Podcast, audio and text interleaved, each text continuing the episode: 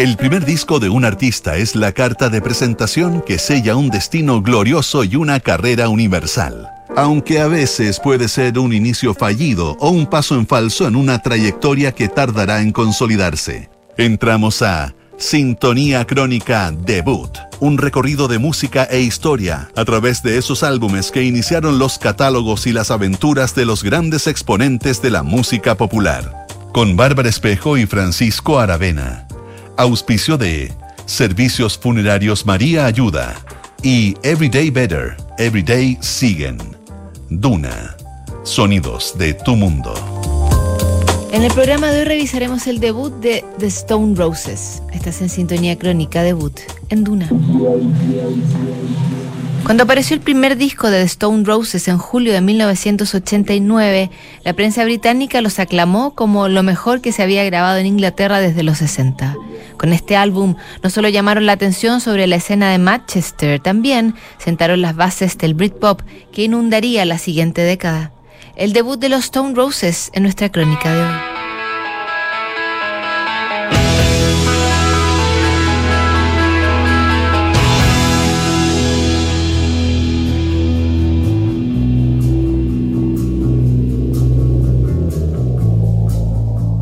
Según el historiador británico Eric Hobsbawm, el siglo XX llegó a su fin en 1989.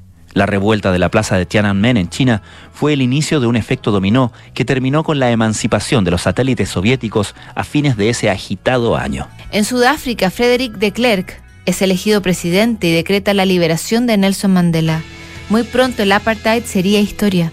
En 1989, el mismo año de la muerte de Salvador Dalí y del dramaturgo Samuel Beckett, The Stone Roses publica su álbum debut.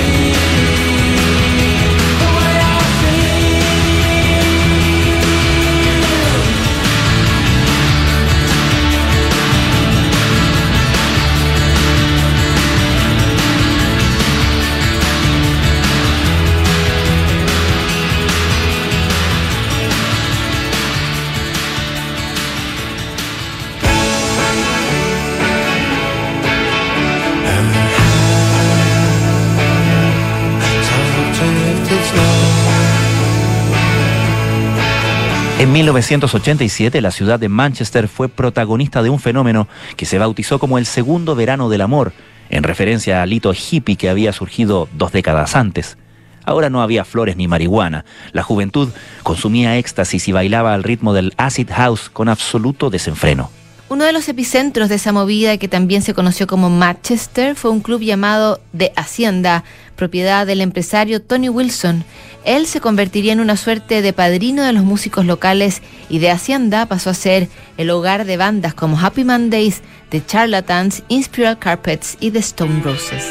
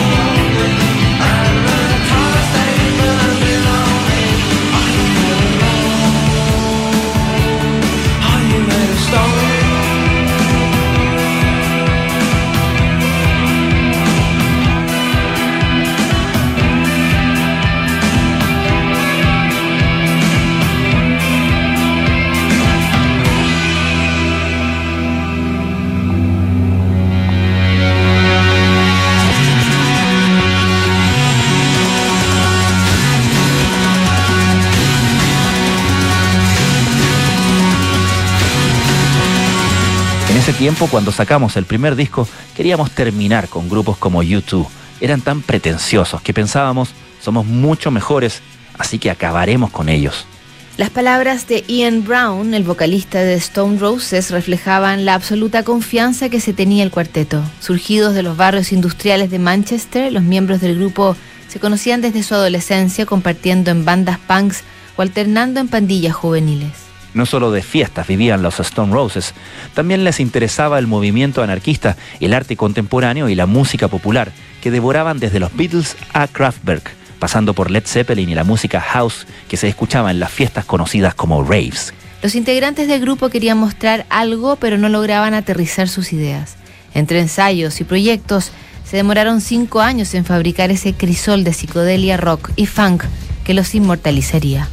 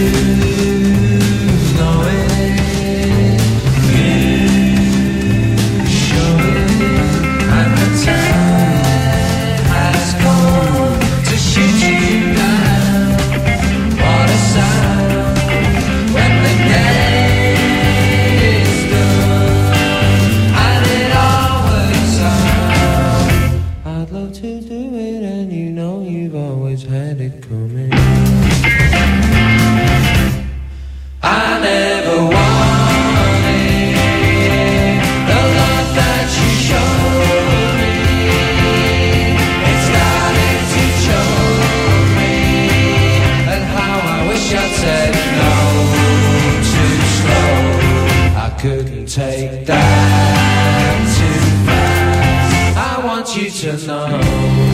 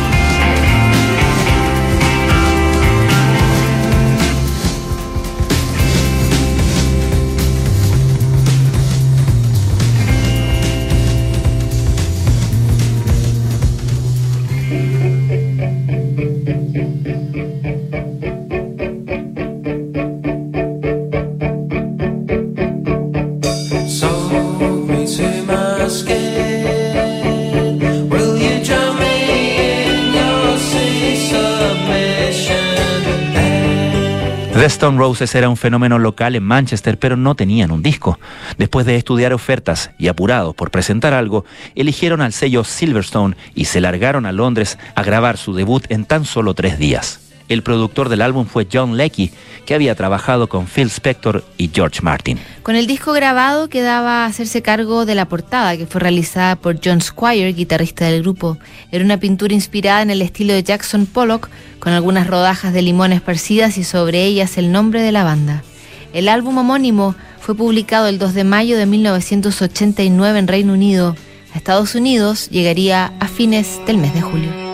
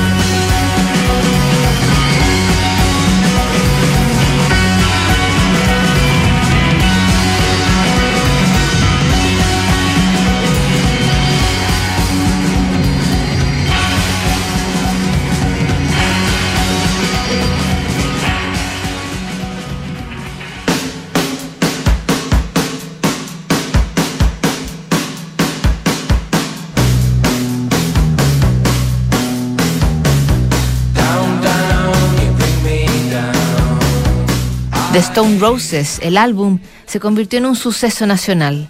La prensa los elogió y los fans decían que era el mejor disco jamás registrado. Este trabajo inauguró la década de los 90, dejando atrás la paranoia de la Guerra Fría y dando la bienvenida a la caótica era del acid house.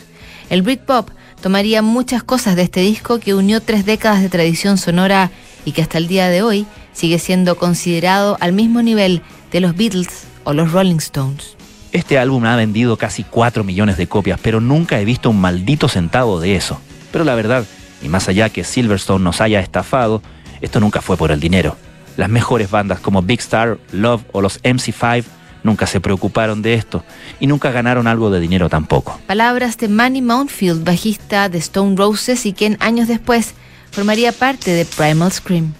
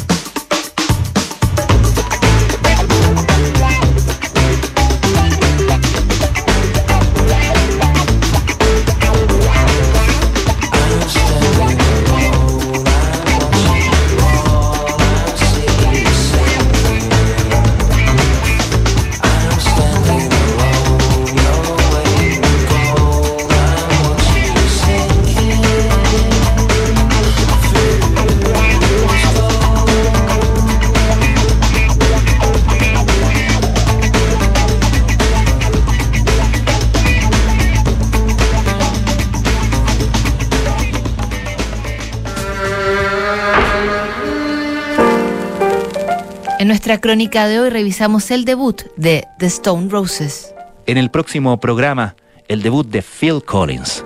No te lo pierdas. Para todos los que se inspiran con un estilo diferente existe Siguen, Everyday Better, Everyday Siguen. ¿Sabías que puedes comprar de forma anticipada los servicios funerarios de María Ayuda? Entrégale a tu familia la tranquilidad que necesitan y estarás apoyando a cientos de niños de la Fundación María Ayuda. Convierte el dolor en un acto de amor. Siguen aquí los sonidos de tu mundo. Estás en Duna 89.7.